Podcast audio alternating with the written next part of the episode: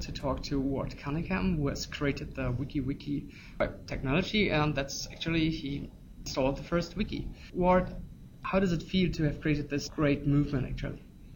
Oh, I'm I'm very excited to see the success of uh, of Wikipedia. That's what most people know Wiki as, is that fabulous encyclopedia that anyone can edit. I also see now that the word wiki is coming to mean that style of collaboration. It's it's a collaboration word, and that's very exciting to me because it's a style of collaboration that really honors the collaborators, and uh, you know, in kind of a bottom up as opposed to a top down way of working.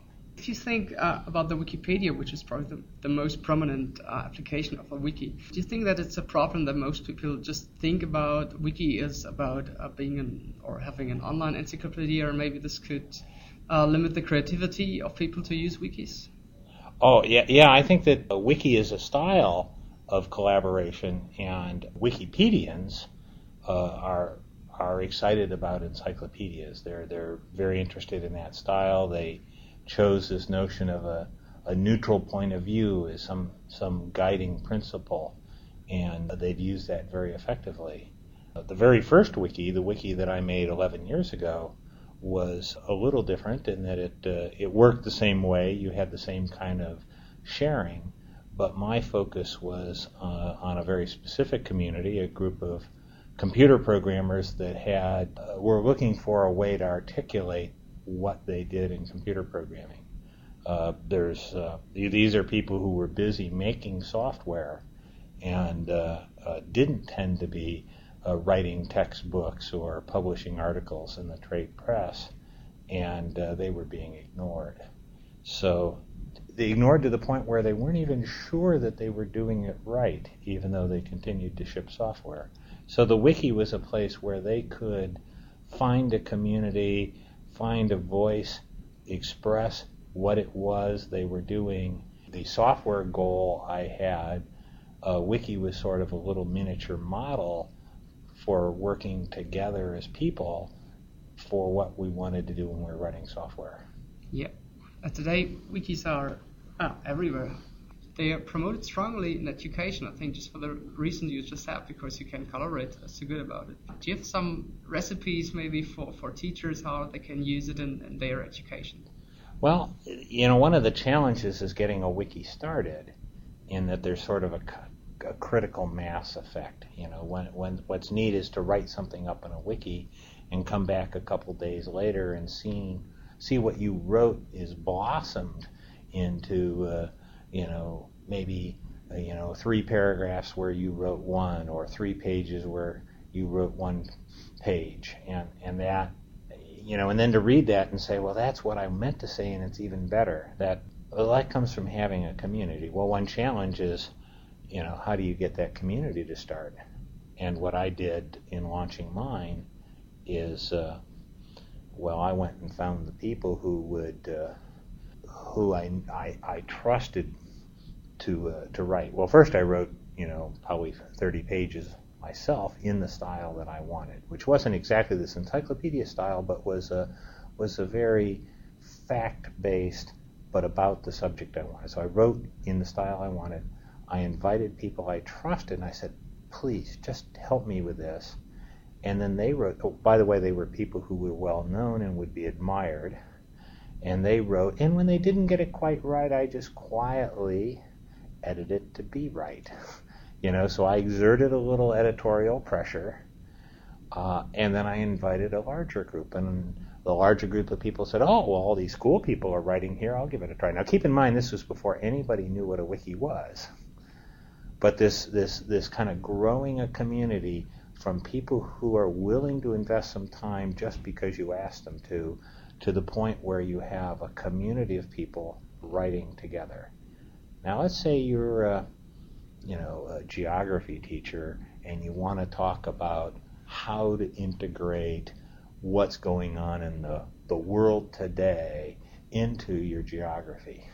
And what you think is maybe what I really need is a wiki where I can talk to other geography teachers and you could do something like that. You could make a wiki, kind of spread the word among, you know, the Institute of Geography teachers or however that group of people might get together. So now there you're talking about professionals working with professionals on something that is of mutual interest and, and has a currency, right? Because you know you could uh, a story could break in the newspaper, and you know you go up to your wiki and you find that some teacher has already helped you think about how to integrate that into your class lessons. So professionals helping professionals. I think a different question is, well, what if you wanted to turn the wiki over to your students?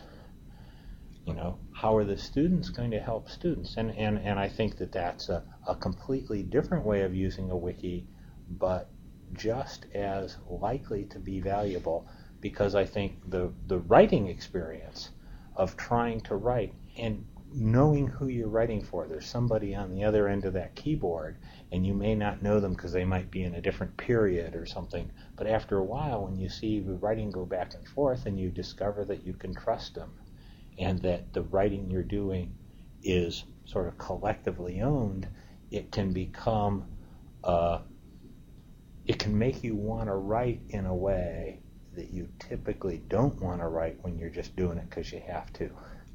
Now, now, uh, of course, there's this little problem: is that when you know great writing comes out of it, you're not sure who to give credit, and you know, well, that's kind of like the real world, you know, and, and, and there might be some need to have a way to step back from that wiki and uh, and and kind of judge individual writing or something. But you know, I think the motivational capability.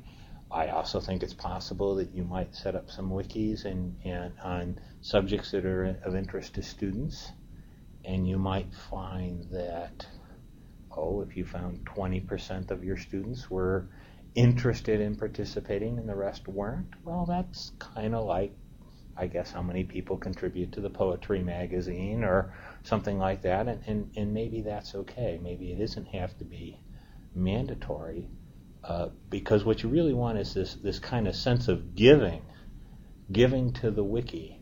And if you're being told to do it, it isn't really a gift.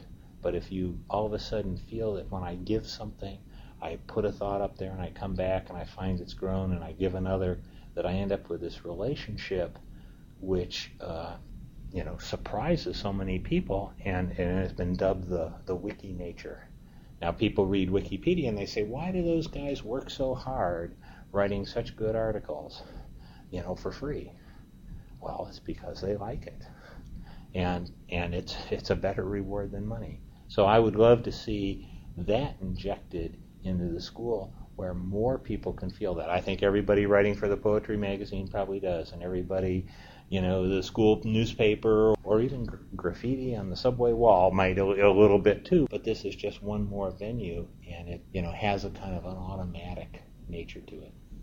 Yeah, thank you so much for these interesting insights and for the tips for our e-teachers.